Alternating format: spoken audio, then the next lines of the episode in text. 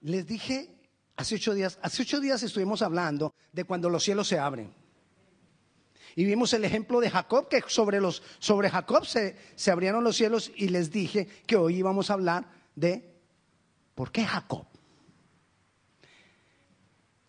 Dios escogió a Jacob para que de Jacob naciera el Salvador. De la descendencia de Jacob nació el Salvador. Es decir, Dios estaba buscando cuna para el Salvador y escogió a Jacob. ¿Por qué Jacob? Bueno, antes de Jacob escogió al papá de Jacob, Isaac. Y antes de Isaac escogió a Abraham, de ahí arrancó Abraham, Isaac, Jacob. Por eso usted encuentra en la Biblia que se dice nuestro padre Abraham, Isaac y Jacob. Y de Jacob vino. Pero Jacob tenía un hermano, Esaú, y eran gemelos. La pregunta es, si eran gemelos, nacidos el mismo día, ¿por qué Jacob y por qué no Esaú? Es más, Esaú era el primogénito, Esaú era el mayor, Esaú era el preferido del papá, Esaú era el que debía ser. ¿Por qué Jacob? Pero de eso es que vamos a hablar. Ya tenemos parte de la respuesta cuando miramos el versículo que nos vamos a memorizar. ¿Recuerden qué termina el versículo que nos vamos a memorizar? ¿En qué termina? Porque Jehová no mira lo que miran los hombres, porque Jehová mira a él. Ahí está la clave. La diferencia. ¿Y por qué Jacob está en el corazón? Jacob fue un hombre de Dios, escogido por Dios, llamado por Dios. Y Dios lo llama, pero para llamarlo necesitó cambiarlo. Necesitó hacer un proceso de transformación en su vida. Y podríamos sencillamente aceptar y pensar que, ¿por qué Jacob? La respuesta podríamos decir, porque Dios quiso. Y ya. No hay nada más que, pues si Dios, si Dios lo escogió, ¿qué, ¿qué más hacemos nosotros? ¿Qué puedo hacer yo? Y nos podríamos quedar ahí, pero podríamos mirar un poco más allá. Y hay algo que yo veo en Jacob y en muchos de los hombres que Dios ha escogido a través de los tiempos. Yo no quiero decir que, que, uno haga cosas para, para tener, recibir méritos para que Dios nos escoja. No. Pero sí he visto que hay algo en el corazón de muchos de estos hombres que Dios ha escogido y es la condición del corazón. Las motivaciones sí necesitaron ser transformados. Jacob necesitó ser transformado. Jacob era un engañador. La palabra Jacob quería decir eso, engañador. Y era un, era un engañador. Y necesitó ser transformado en muchas cosas y más en los medios que él utilizaba para alcanzar las bendiciones de Dios. Pero había algo en él. Amaba la bendición. Quería la bendición. Quizás por eso utilizó medios erróneos, porque él decía, eso es lo que yo más quiero. Y no solamente amaba la bendición, sino que era obediente a sus autoridades. Era obediente a aquellos medios que Dios había escogido para traer su palabra. Pero le insisto, en Jacob había un fuerte deseo de tomar la bendición. Había un fuerte deseo de tomar la herencia que vendría de parte de Dios. A veces nosotros ni nos ponemos a pensar en eso. A veces nosotros estamos pensando en otras cosas y no en cuál es la herencia que yo tengo en Dios, para qué Dios me ha llamado. ¿Cuál es esa parte de la herencia? ¿Cuál es eso? Entonces vamos a, la palabra. Nacen dos niños. Y de lo que te estoy hablando es, hay una herencia, parte de la herencia, antes de entrar a lo de los dos niños, parte de la herencia que nosotros tenemos en Dios es el llamado. Por ejemplo, una de las cosas que yo tendría que demostrar, mi papá, quiero decirles, mi papá era de apellido Godoy. Yo por eso soy de apellido Godoy. Pero para yo tomar la herencia, ¿qué tendría que yo mostrar? ¿Qué soy? Godoy. Porque la herencia tiene que, tiene que ver es con la descendencia. La herencia que nosotros tenemos en Dios entonces tiene que ver con la descendencia, que nosotros continuemos lo que Dios quiere hacer. Entonces con eso tiene que ver la herencia. No, la herencia no solamente tiene que ver con lo que yo voy a recibir, sino con quién soy. ¿Quién soy? Entonces nacen dos niños. La herencia tiene que ver con tu llamado. ¿Para qué eres escogido? Tú y yo todos tenemos, tenemos una escogencia en Dios. Dios nos ha escogido para algo. Dios nos tiene para algo. Dios nos ha provisto de cosas para algo. Pero yo necesito buscar ese algo. Yo necesito anhelar ese algo. Yo necesito darle valor a ese algo. Y eso era lo que había en Jacob. Entonces nacen dos niños, gemelos, nacen el mismo día. Y vayamos a Génesis, capítulo 25. Génesis 25, versículos 21 y 23. Dice el 21, y oró Isaac a Jehová por su mujer que era estéril.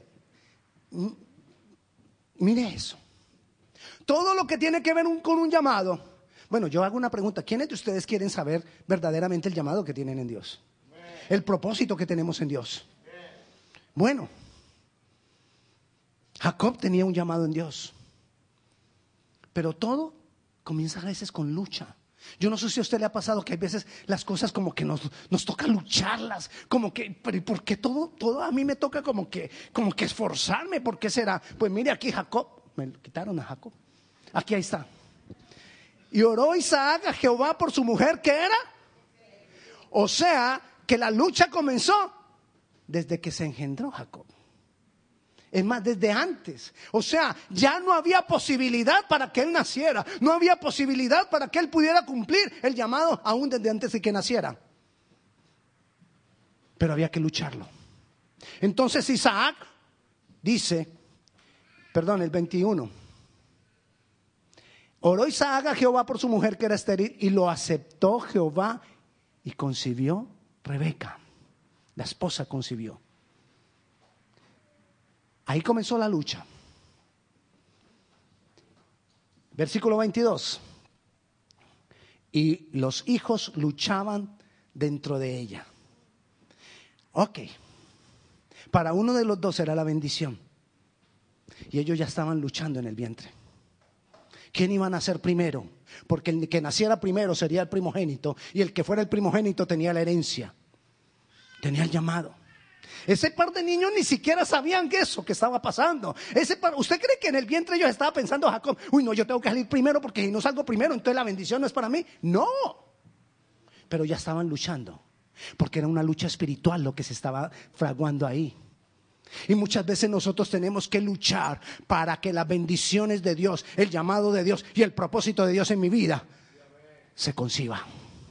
Hay que lucharlo. Hay que lucharlo en lo espiritual. Puede que no entendamos muchas cosas, pero hay que lucharlo. Ese bebé Jacob ahí no entendía nada, pero ya estaba luchando. Ya estaba luchando porque quería alcanzar algo. No era consciente, le insisto, era algo espiritual. Y hay veces nos toca luchar las bendiciones. Hay que lucharlas. No nos podemos quedar, es, ay, voy a esperar que el Señor me bendiga. Hermano, tú has sido llamado por Dios. Venimos y oramos por la gente y Dios nos muestra, tú eres llamada por Dios. Y entonces ya nos quedamos ahí. Dios me llamó, que Él lo haga todo. Y no hay lucha, no hay esfuerzo, no hay deseo, no hay anhelo por eso. Pero hay que lucharlo. Nacen, nacen los dos niños. Y ahí comienza un gran milagro. Bueno, el milagro comenzó desde antes. Porque le insisto, Dios estaba buscando cuna para el Mesías. Dios estaba buscando un lugar para el Salvador. Y estaba buscando a alguien que luchara por eso. Dice la palabra, el reino de los cielos sufre violencia y los violentos lo arrebatan. El reino de los cielos sufre violencia. Y si tú te quedas mirando para el cielo y no lo arrebatas, muchas de las cosas no las vas a recibir. Necesitamos arrebatar, necesitamos luchar, necesitamos ser luchadores de la bendición. Eran bebés, sin conciencia de lo que vendría, pero ya estaban luchando. Por eso lo considero una, una situación espiritual. Y nosotros tenemos que luchar espiritualmente las bendiciones. Le repito, le insisto, necesitamos luchar espiritualmente las bendiciones. Hay bendiciones que desde la gestación, como esta que estamos viendo, desde la concepción, hay que lucharlas. Hay milagros que desde la gestación, desde la concepción, hay que lucharlos. Y no puedo ceder ni un minuto porque cuando cedo, entonces empieza a irse un poco hacia atrás dos bebés, Esaú y Jacob. ¿Por qué Jacob? Dos bebés, Esaú y Jacob. Uno sería el escogido. Uno sería el llamado. Uno de los dos, Esaú era el mayor. Jacob era el menor. Cuando nacen, Jacob agarra, de aquí al mayor. El mayor salió y como que lo estaba, no, no quiero que vos salgas, yo salgo primero, pero no pudo. Y salió primero Esaú. Esaú era el primogénito. ¿Por qué? Vayamos antes, antes de decirle por qué este. Vayamos al versículo 29 de ahí mismo, donde estamos leyendo. Génesis 25, 29. Ya se lo, se lo leo. Dice, perdón, ¿estábamos leyendo dónde? 22, 22, 29.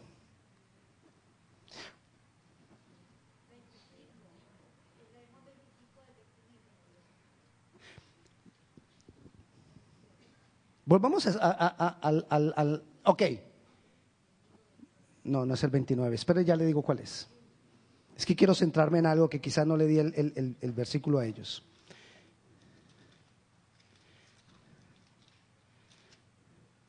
Ok, volvamos al nacimiento de los dos niños.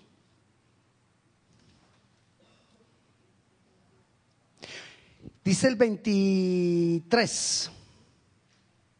Y, y, le respondió Jehová, dos naciones hay en tu seno y dos pueblos serán divididos desde tus entrañas. En un pueblo será más fuerte que el otro pueblo y el mayor servirá al menor. Ya Dios lo escogió. Entonces podríamos decir, Dios escogió a Jacob porque es el menor. Dios escogió a Jacob y el mayor va a tener que servirlo. Ahí está. Dios lo escogió. Pero ¿qué hace que Dios lo escogiera? Ahora sí vayamos a Romanos. Eso quería que miráramos bien detenidamente. Vayamos a Romanos capítulo 8. Y dice el versículo 28. Y sabemos que a los que aman a Dios, todas las cosas les ayudan para bien. ¿Estás en problemas? ¿Estás en dificultades? A los que aman a Dios, todas las cosas les ayudan para bien. Dios no te mandó eso, pero Dios lo va a convertir en bendición. A los que conforme a su propósito son llamados. ¿Quién llamó a Jacob? ¿Quién escogió a Jacob? Lo leímos allá, Dios. Pero ¿cómo lo hizo Dios? Mire el versículo 29. Porque a los que antes conoció, también los predestinó. Póngame cuidado acá. Aquí está Dios. Y Dios predestinó que fuera Jacob el escogido, ¿verdad? Pero dice ahí que antes que hizo Dios para predestinarlo, versículo 29, porque a los que antes conoció, o sea, ¿cómo opera Dios? Dios viene y lo conoce antes. Dios viene y mira y dice, ¿cómo es el corazón de este hombre? ¿Cómo va a ser el corazón de este hombre? El corazón de este hombre va a ser un corazón que va a desear mi bendición. Va a ser un corazón que me va a obedecer. Entonces yo lo predestino para que sea el escogido. Al que antes conoció. O sea, Dios, porque Dios maneja el pasado, el presente y el futuro en una sola pantalla. Entonces por eso Dios viene y conoció primero a Jacob. Ay, entre los dos, este es el corazón que yo quiero, este es el corazón que me sirve, entonces lo predestino. Eso fue lo que hizo con Jacob. ¿Por qué Jacob? Porque tenía un corazón que a Dios le agradó. ¿Cómo le agradó a Dios si todavía no había nacido cuando lo predestinó? Porque lo conoció desde antes. Entonces la pregunta es, ¿cuál es la condición de mi corazón? ¿Y, por qué Dios mira el corazón? Porque lo leímos en el versículo que nos vamos a memorizar. ¿Recuerdan que termina el versículo que nos vamos a memorizar? En que Dios dice que Él no mira la apariencia. Cuando Él vino y conoció a Jacob, Él no estaba mirando la apariencia. Porque Jehová no mira la apariencia, sino el corazón. Entonces cuando dice a los que antes conoció, Él fue y miró el corazón de Jacob. ¿Cómo iba a ser ese corazón? Es más, antes de que tú nacieras, Dios vino y miró cómo era tu corazón hoy. Por eso entonces Dios está mirando para ver, Dios constantemente nos está mirando nuestro corazón, a ver en qué condición está nuestro corazón. La herencia debería ser del primogénito, o sea, de Esaú. Pero Dios determinó otra cosa, porque vio el corazón de Jacob amaba la bendición, amaba lo que Dios tenía. Él lo amaba esto. Jacob, un luchador. Ahora entendemos que Jacob era un luchador. Él quería la bendición como fuera, por los medios que fuera. Ahora entonces si vayamos a Génesis capítulo 25, versículo 27. Y dice así, 25, 27. Y crecieron los niños. Ok, ya. Ya salimos del problema de los dos bebés, ya no son bebés. Y crecieron los niños. Y Esaú, el primogénito, era diestro en la casa, hombre del campo. ¿Recuerda que dijimos de Jacob? Que Jacob era qué? Un luchador. Y mire lo que dice acá. Pero Jacob era varón quieto que habitaba en tiendas. ¿Cómo así, pastor? Usted no nos acaba de decir que era luchador. Y aquí estamos leyendo que era un varón quieto.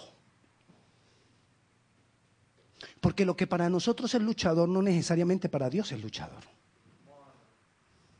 Porque para nosotros luchador quizás es una persona temperamental, que quiere alcanzar las cosas rápido y a sus propios medios. Quizás para nosotros luchador es una persona que verdaderamente es violenta, y ahorita les decía que el reino de los cielos sufre violencia y los violentos lo arrebatan. Entonces pensaríamos que el violento es aquel que se enoja por todo. No. Ese no es el luchador para Dios. Porque aquí nos está mostrando que Jacob, que estamos viendo que era un luchador, era un varón quieto. Lo que quiere decir es que para Dios no es de acuerdo al temperamento. Cuando Dios está mirando el corazón, no está mirando tu temperamento. Pedro era temperamental, ese sí. El apóstol Pedro era temperamentalísimo. Ese se enojaba por todo. Recuerde que cuando vinieron a apresar al Señor, él sacó la espada y le bajó la oreja a uno. ¿Quién sabe qué le habrá dicho? Le habrá dicho atrevido, ¿quién sabe? Atrevido, ¿por qué te llevas al maestro? Así era Pedro. Pero Dios, pero Pedro era luchador. Pero Juan no era así. Juan era todo poético. Ay, maestro. Juan era quieto. Y necesitaba ser quieto porque si no, ¿cómo hace Dios para revelarle el Apocalipsis? ¿Usted se imagina a Pedro quieto recibiendo el Apocalipsis? No. Necesitaba uno como Juan. Uno quieto para poderle revelar el Apocalipsis. ¿Me entiende? Entonces no es el temperamento porque Dios va a utilizar a unos para una cosa y a otros para otra cosa. Cuando se refiere al luchador, no es el violento, no es el que está toda hora mirando y ocupado y aquí y allá. No necesariamente. El luchador puede ser una persona quieta, puede ser una persona activa, pero es una persona que anhela la bendición de Dios, el llamado de, de Dios. Versículo 28. Seguimos viendo la comparación. Una cosa miramos los hombres y otra cosa mira Dios. Mire lo que miró Isaac, el papá de ellos. Y amó Isaac a Esaú porque comía de su casa. Más Rebeca amaba a Jacob. ¿A quién amó Isaac? A Esaú. Quizá porque era el primogénito. Porque quizás según la tradición era el que iba a recibir la herencia. Y lo amó más. Quizá hizo a un lado a Jacob. Pero Jacob era el que había sido predestinado por la condición de su corazón. Pero papá amaba era al otro. Quizás tú fuiste rechazado. Quizás tú fuiste hecho a un lado por personas que no vieron lo que Dios veía. Pero Dios tiene algo reservado para ti. No importa que haya sido el más pequeño en tu casa. No importa que haya sido rechazado, no importa que haya habido dolor, no importa lo que haya pasado, no importa que haya habido abuso, no importa lo que haya pasado en tu vida, Dios es el que predetermina. Dios es el que predestina. Dios es el que escoge. Y Dios es el que escoge mirando el corazón. Así que no importa qué pasó en mi pasado, no importa cuánto dolor hubo. Yo estoy acá porque Dios me llamó.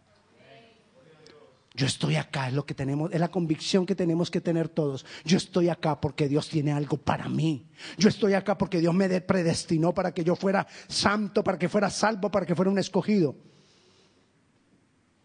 Dios es el que lo ha hecho. No importa que quizás no haya sido valorado en tu casa. Que haya sido valorado en tu casa o no haya sido valorado en tu casa, no determina lo que Dios tiene para ti. Lo que determina lo que Dios tiene para ti es tu corazón. ¿Cómo está tu corazón? Sigamos. Versículo 29. Y guisó Jacob un potaje y volviendo Esaú del campo cansado. Recuerda que Esaú era cazador y se fue para el campo a cazar. Ellos cuando se iban a cazar eso duraban cazando tres, cuatro días y llegó con un hambre. Llegó cansado, versículo 30, dijo a Jacob, Esaú el mayor le dijo a Jacob el menor, te ruego que me des de comer de ese guiso rojo, pues estoy muy cansado. Por tanto fue llamado su nombre Edom. Edom quiere decir rojo. A Esaú se le decía Edom. Y Jacob respondió, véndeme en este día tu primogenitura. Véndeme la bendición. ¿Recuerda? Ay, Jacob como fuera, él quería la bendición, él quería la herencia, él quería el llamado, él quería ser el escogido, él amaba eso. Y por eso ve la oportunidad y le dice al otro, hey, te doy del, guiso, pero véndeme la primogenitura. Sigamos. 30. Y dijo a Jacob, te ruego que me des a comer de ese guiso rojo, pues estoy muy cansado. Por tanto fue llamado su nombre Edom. Y Jacob respondió, véndeme este día tu primogenitura. Entonces dijo Esaú, he aquí yo me voy a morir si no como. ¿Para qué pues me servirá la primogenitura? Y dijo Jacob, júramelo en este día. Y él le juró y vendió a Jacob su primogenitura. Entonces Jacob dio a Esaú pan y del guisado de las lentejas, y él comió y bebió y se levantó y se fue. Así menospreció Esaú la bendición, el llamado, el ser escogido ¿Por qué lo menospreció? Porque tenía una necesidad momentánea y prefirió la necesidad momentánea que fuera suplida a esperar por la bendición. Estaba más preocupado por el qué voy a comer, qué voy a vestir, dónde voy a vivir, que verdaderamente por el llamado y por ser un escogido de Dios. El llamado y ser un escogido de Dios es algo que trasciende sobrenaturalmente. Es algo que va más allá de la muerte. Pero muchas veces nosotros estamos buscando a Dios para que nos supla la necesidad momentánea. Dios, tengo hambre. Súpleme. Dios, necesito casa. Súpleme. Dios, necesito carro. Súpleme. Dios, y quizás se basan en eso y en eso se centran nuestras oraciones. Entonces quizás estamos como Esaú, quizás. Estamos como Esaú, pendientes de que me sea suplida la necesidad momentánea.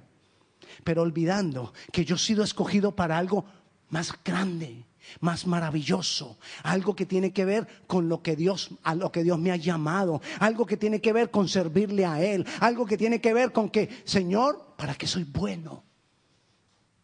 ¿Para qué soy bueno en tus manos, Dios?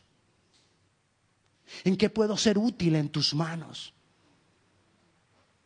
Es, eh, Jacob anhelaba eso, conocer eso. Dios, ¿para qué soy bueno en tus manos? Yo quiero esa herencia, yo quiero que tú me uses, yo quiero ser la cuna donde va a nacer el Mesías. Esaú no. Esaú que tenía la primogenitura, que tenía el derecho, dijo, Ay, con esta hambre que tengo, ¿para qué primogenitura? Eso fue lo que dijo. Y con esta hambre, ¿para qué? Suple mi necesidad, es lo que quiero. Tenemos que mirar cómo está mi corazón. Detrás de qué anda mi corazón. ¿Qué es lo que está buscando mi corazón? ¿Por qué yo busco a Dios? Muchas veces andamos corriendo tras lo temporal. ¿Qué comeremos? ¿Qué vestiremos? ¿Dónde viviremos? ¿Cuánto ganaré? ¿Cuándo voy a ser el jefe? ¿Cuánto voy a tener para mi retiro? Y ese es el todo de nuestra vida, de muchos. Ese es el todo de la vida. Es decir, vivo para trabajar y trabajo para vivir. Ese es todo el círculo de Esaú. Ese es todo el círculo de Edom, rojo. Ese es todo el círculo de los que viven tras un plato de lentejas. Pero el círculo de los que viven o vivimos por el llamado es algo que trasciende a la eternidad, que va de ciclo en ciclo, que va de bendición en bendición, que va de poder en poder y no para. Y no para. Y no para. Jacob siguió tras la bendición. Ya no solo la compró, después se la robó. Ese era el problema de Jacob. Los medios que utilizaba no eran buenos. Pero después se roba la bendición. ¿Sabe qué le dijo Isaac al hijo mayor? Recuerda que Isaac, el papá, amaba al hijo mayor. Entonces, ¿sabe qué le dijo al hijo mayor? Le dijo, hijo, estoy ciego, ya estoy viejo, pronto voy a morir. Ve y tráeme algo de la casa que tú casas. Ve y casa y hazme un guisado que te voy a bendecir. Y la mamá oyó. Y entonces la mamá le dice a Esaú, cuando se va Esaú a casar, la mamá le dice a Jacob, Jacob, venga, venga mi hijo, venga. Venga, le digo, vaya y agarre al corral nuestro uno de nuestros cabritos y agarre el más gordito que tenemos. Y, le va a y yo le voy a hacer un guisado a su papá porque yo sé cómo le gusta. Y usted le va a llevar al guisado a su papá. Del, pelito del... Ah, había una diferencia. Esaú era velludo, velludo en sus manos y en su cuello. Jacob era lampiño, botella. No tenía nada. Pero Dios lo escogió, no importa. Pues. Recuerde que Dios no mira la apariencia física. Ya escoge feitos. Algunos. Bueno, sigamos. Entonces, le dice la mamá, tomamos de los pelos de las cabritas y yo te los pego en la mano y en el cuello y vas y le dices a tu papá que te bendiga. Jacob era obediente y fue y le hizo eso. Guisaron el, cabrito, se lo llevó a su papá y le dice el papá, ¿quién eres? Y le dijo, tu hijo el mayor Esaú. El papá le toca las manos, le siente los vellos, le toca el cuello, le siente los vellos y dice, ay sí, te voy a bendecir y lo bendice y declara toda la bendición del primogénito sobre él. Llega Esaú. Papá, ya te traje lo de la casa. ¿Cómo así? Sí, ya casé y te traje. ¿Y entonces quién fue el que vino? Tu hijo, tu hermano vino primero que tú. Y ya lo bendije. Y le dice Saúl, ¿y no puedes quitar esa bendición y dármela a mí? Ya lo bendije. Y la bendición que ya di, ya es para él. la bendición que da un padre, nadie la puede quitar. ¿Qué bendición das tú a tus hijos? ¿Cómo bendices tú a tus hijos? ¿Qué declaras sobre tus hijos cada que oras por ellos? ¿O cada que te enojas con ellos? ¿Qué declaras sobre tus hijos? ¿Maldición o bendición? Aquí hay un principio. Lo que un padre declara sobre su hijo, eso perdura. Padres, madres, levantémonos a declarar por nuestros hijos. Vayamos a en Génesis 27 está la historia que le acabo de contar. Y en Génesis 27, 36, mire lo que dice Isaac respecto de Esaú. Le dice lo que le dice Isaac a Esaú. He aquí yo le he puesto por Señor tuyo en la bendición que le había dado al hermano. Yo lo, puse por Señor tuyo y le he dado por siervos a todos tus hermanos. De trigo y de vino le he provisto. ¿Qué pues te haré a ti ahora, hijo mío? Y Esaú respondió a su padre, no tienes más que una sola bendición, Padre mío, bendíceme también a mí, Padre mío. Y alzó Esaú su voz y lloró. Y ahí Esaú dijo, este hombre no es sino un engañador. Cuando él dijo un engañador, dijo, lo voy a matar. La mamá y el papá ya se preocuparon. Y entonces Isaac llama a Jacob y le dice, hey, Jacob, ven, te vas a ir porque tu hermano es capaz de matarte. Te vas. Pero te voy a pedir algo, le dijo Isaac. No te vayas a casar con una de las mujeres de los cananeos, porque te van a sacar del camino de Dios. Jacob dijo, ok, vete a la tierra de tu tío, el hermano de tu mamá, y allá consigues mujer. Y Jacob dijo, exacto, me voy para allá. Y se fue y obedeció. Esaú escuchó esto. ¿Y sabe qué dijo Esaú? Ah, con que no quieren que uno se case con una cananea. Pues voy y me consigo una cananea. Y fue y se consiguió una de las hijas de Ismael que habitaban el territorio de los cananeos. ¿Ve la diferencia de los corazones? Eso fue lo que dio Dios, lo que vio Dios cuando dice que Dios primero lo conoció, vino y miró cómo era ese corazón y el corazón era de Saúl era un corazón que no quería obedecer. Era un corazón que iba tras la bendición temporal. Era un corazón que no estaba dispuesto a luchar y a esperar la bendición en Dios, sino que iba a cambiar la bendición en Dios por cualquier plático de lentejas que le ofrecieran. Y eso es lo que está mirando hoy Dios en los corazones. ¿Cuál es la condición de mi corazón? ¿Qué tan obediente soy yo o qué tan desobediente lo soy? quiero resumirle algunas cosas del corazón de Jacob. Tres cosas podemos ver que necesitamos revisar ahí en Jacob. ¿Qué tanto amamos la bendición de Dios? ¿Qué tanto estoy yo dispuesto a luchar por la bendición de Dios? La amar la bendición de Dios es estar dispuesto a depender de Él. Amar la bendición de Dios es estar dispuesto a esperar en Él. ¿O estamos acostumbrados a depender de lo que nosotros mismos podemos lograr? Eso es muy fácil en, en Occidente. Eso es muy fácil en América. Depender de lo que yo mismo puedo lograr. Depender del salario que nos dan. Depender del trabajo que nosotros mismos podemos alcanzar.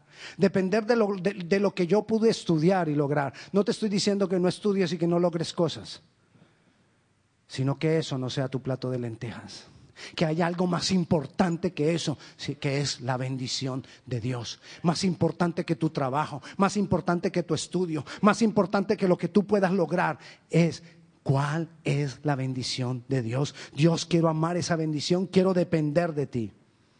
Segunda cosa, ¿qué tanto valor le doy yo al llamado de Dios?